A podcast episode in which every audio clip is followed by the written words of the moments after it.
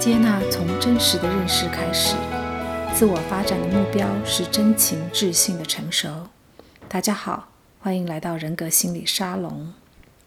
不知道大家是不是曾经对自己的人生有过一些事情会觉得懊悔的，希望自己有机会能够回到过去改变一些事情。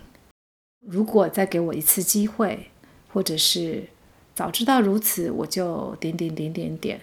像这种念头与台词，不知道是不是也曾经在你的脑海里出现过？如果我们可以乘坐时光机回到过去，改变过去，拥有这样子的能力，我想可能是很多人都羡慕的吧。那些已经发生的就是历史了，而历史是不能改变的。不知道你有没有想过这句话是不是真的呢？有没有可能过去是可以改变的呢？其实换一个角度来说，我们今天就是要来谈一谈，其实过去是可以改变的。在一九九零年，有一部很有名的电影叫《魔鬼总动员》，它是阿诺·施瓦辛格的成名作品。那个故事电影的小说原著英文名称叫做《We Can Remember It for You Wholesale》。这个是一个短篇小说。这个故事的一开始呢，男主角是一个生活非常枯燥单调的普通老百姓，但是他却一直梦想着想要去火星，而且他渴望自己是以一个呃政府机关所派去的秘密间谍这样的身份派去火星的。然后他整天就一直在想着怎么可以让这件事情可以实现。他太太就觉得他太天马行空了，整天想着一些不切实际的事情，所以就对他这个想法嗤之以鼻。他自己也知道，他这样这么的平凡，当然永远都不可能有机会去火星。啊，这个故事的背景设定是在不久的未来，也就是当时的人类，呃，的确是可以去火星的，不过不是一般的平凡普通老百姓可以去的。但是在那个时候呢，市面上有一家公司，它专门是帮人家去植入新的记忆。也就是说，比如说你很想要去啊、去北极看极光，可是你没有钱，你不能够去亲身经历，于是他就可以帮你把那一个假的这样一个旅游的经历的记忆，帮你制造出来之后。植入到你的头脑里面去，等你醒过来之后呢，你就会因为拥有那份记忆而真真实实的觉得自己的确有去过北极。所以这家公司就是让人把想要经历，但是却没有办法真的发生的事情呢，幻化为一个真实的感受。而且他们非常强调这个服务的结果品质保证，不但是饥渴乱真。甚至事实上，因为你的记忆非常清楚，所以它其实比真实发生的事情还要更可信。因为我们真正人生发生过的事情，我们不一定会全部记得，我们的记忆会模糊、会淡化。然而，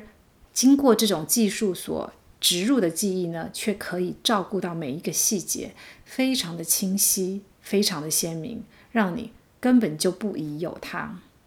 所以这个男主角呢，他就为了满足心中那个想象力跟那个强大的渴望，他就来到这家公司，希望帮他植入一个去火星的记忆，而且是以一个秘密间谍的身份去的。这个故事后来就发生了戏剧性的转折，电影拍得非常的精彩。他其实到后来就发现，这个男主角他之所以会有这样的渴望，原来他以前其实真的就是一个政府的秘密间谍的身份，只是后来他出完火星的任务之后，政府就把他的记忆给抹煞了，把他全部都拿走，让他不记得。可是 for some reason，他自己潜意识里面就老是有这样子的一个渴望跟想法，想要去做这件事情，而。到后来，他才发现，他之所以会有这样的一个渴望跟想法，原来就是因为这是一件以前就存在的事情。什么叫做过去呢？过去就是存在于我们记忆中的那些事情。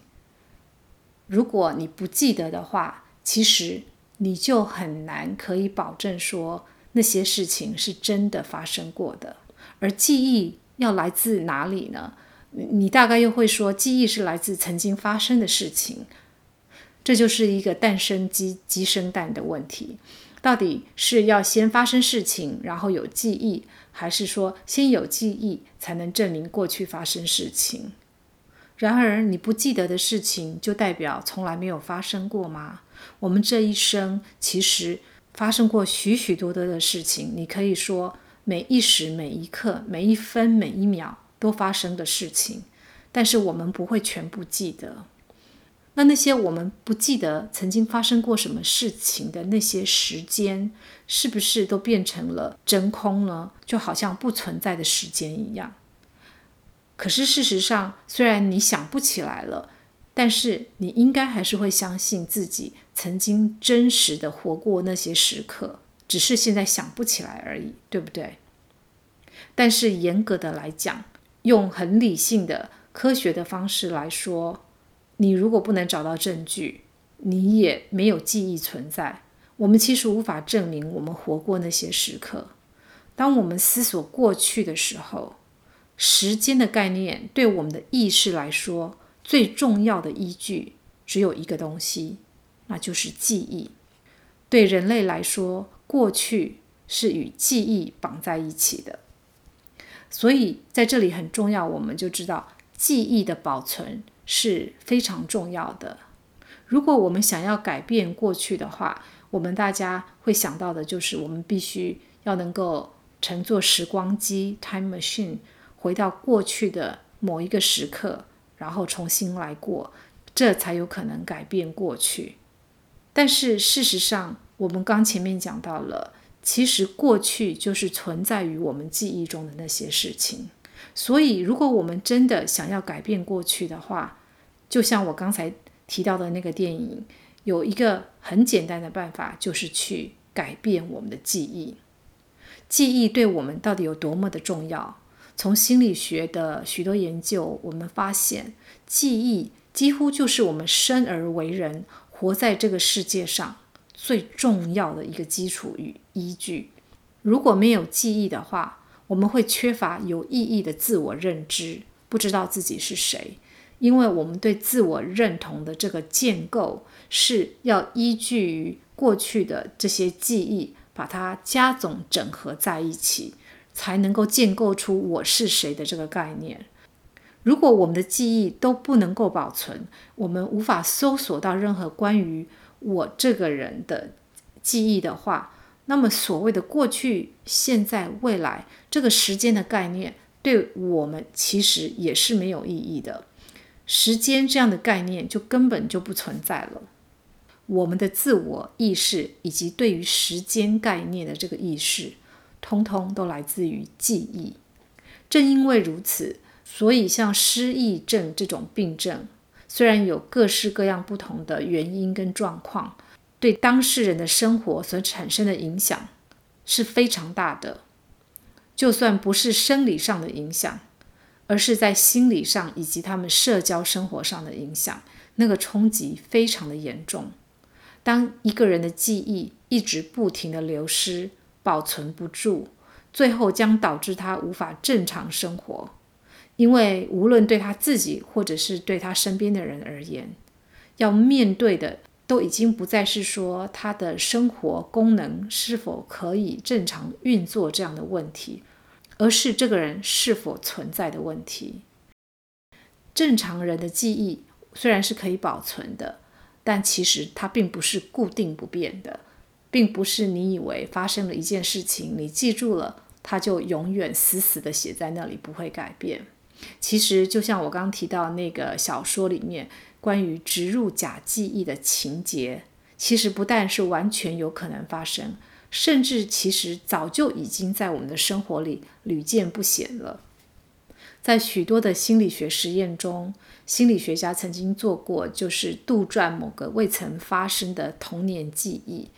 比如说，实验者就先告诉你说，你小时候在五岁的时候，曾经在百货公司当中跟你的父母走散了，或者说你曾经跟你的父母去一趟旅行，然后坐过热气球，这些都是假的记忆。但是他们用非常能够说服人的这种语气，然后用一些造假的照片以及家人的假供词等等，在强烈的暗示之下，就会发现这些受试者竟然都很容易的就会被植入这个假的记忆，他们很轻易的就接受了，这的确是曾经发生在他们身上的事情，也就是。自从这些心理学的研究了解了人类的记忆是多么的靠不住，多么的很容易在无意识的状况底下被改变、被塑造之后，如今呢，在法庭上，证人的供词也就无法再具有绝对的有效性了。证人甚至是受害者本身，他们所坚称的指证，在 DNA 以及一些科学证据的比对下，都被发现是错误的，也因此呢，就挖出了许多的冤狱。这些受害者甚至证人，他们其实很可能都是在过程当中受到了一些暗示之后，他们自己慢慢在认知过程当中形成了一个假说，或者是呃一个故事。我们的大脑就会自己去把那个洞补起来，像脑补一样，就编造出了一个故事。而这个故事很多时候其实都不是真的。我们的大脑会在讯息不完全或不确定的时候，为了找到答案，自动去把那个洞补起来，然后就假戏真做，坚信不疑。这也算是某一种程度的自我催眠吧。我就曾经听过一个朋友亲口告诉我他自己的经验。有一次他在。呃，吃晚餐的时候，不经意跟他的先生提到，刚才他在煮意大利面的时候，那个用的意大利的面条是用某个牌子的。他只是随口说，但是先生就纠正他说：“呃，其实你刚才用的并不是你说的那个牌子哦。”他非常确信自己是对的，因为他清楚记得刚才在厨房准备晚餐的时候，他打开了那个袋子的时候所看到那个的。包装字样以及颜色都历历在目，因此呢，他就非常固执地认为是他的先生在乱说。他们两个争辩了好一会儿，最后先生实在是说服不了他，干脆呢就走到外面去，垃圾桶当中，刚刚才丢出去的垃圾袋当中拿出来那个包装给他看。他一看到那个包装的时候，他顿时就感到五雷轰顶。因为证据证明了先生说的是对的，而对他来说，他印象当中栩栩如生的，而且是有视觉记忆的那个画面，既然只是他的幻觉。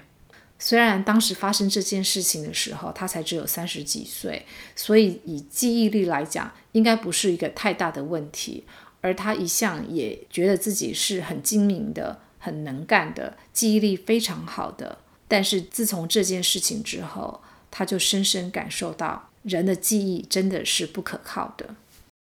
我们的记忆其实就像可以重新读写的硬碟一样，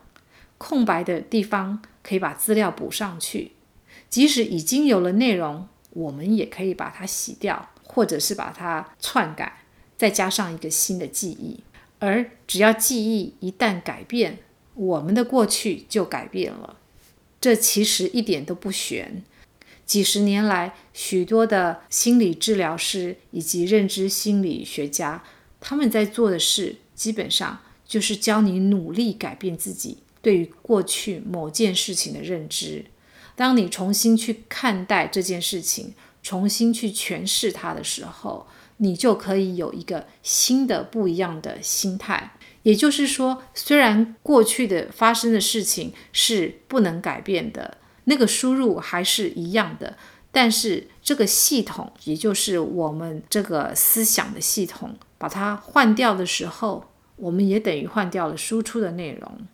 当我们的主观经验被改变的时候，其实就代表你的记忆已经被改变了。而当你的记忆被改变，就表示你的过去也跟着被改变了。那么被改变的是客观的事实吗？还是只是我们的记忆而已？其实，也许是，也许不是，谁知道呢？严谨地说，过去其实只是一个抽象的概念，并非客观的存在。我们其实没有能力去真正的探究过去那些事情是否真实的发生。对我们来说，其实最重要的是，在我们的记忆里面，在我们的心里面，在我们的意识里面。我们是如何去读取那些过去的记忆跟内容的？所以，我们基本上并不需要乘坐时光机，单单利用我们自己的心智能力，即使像你我这等的凡人，我们其实都有能力可以改变自己的过去。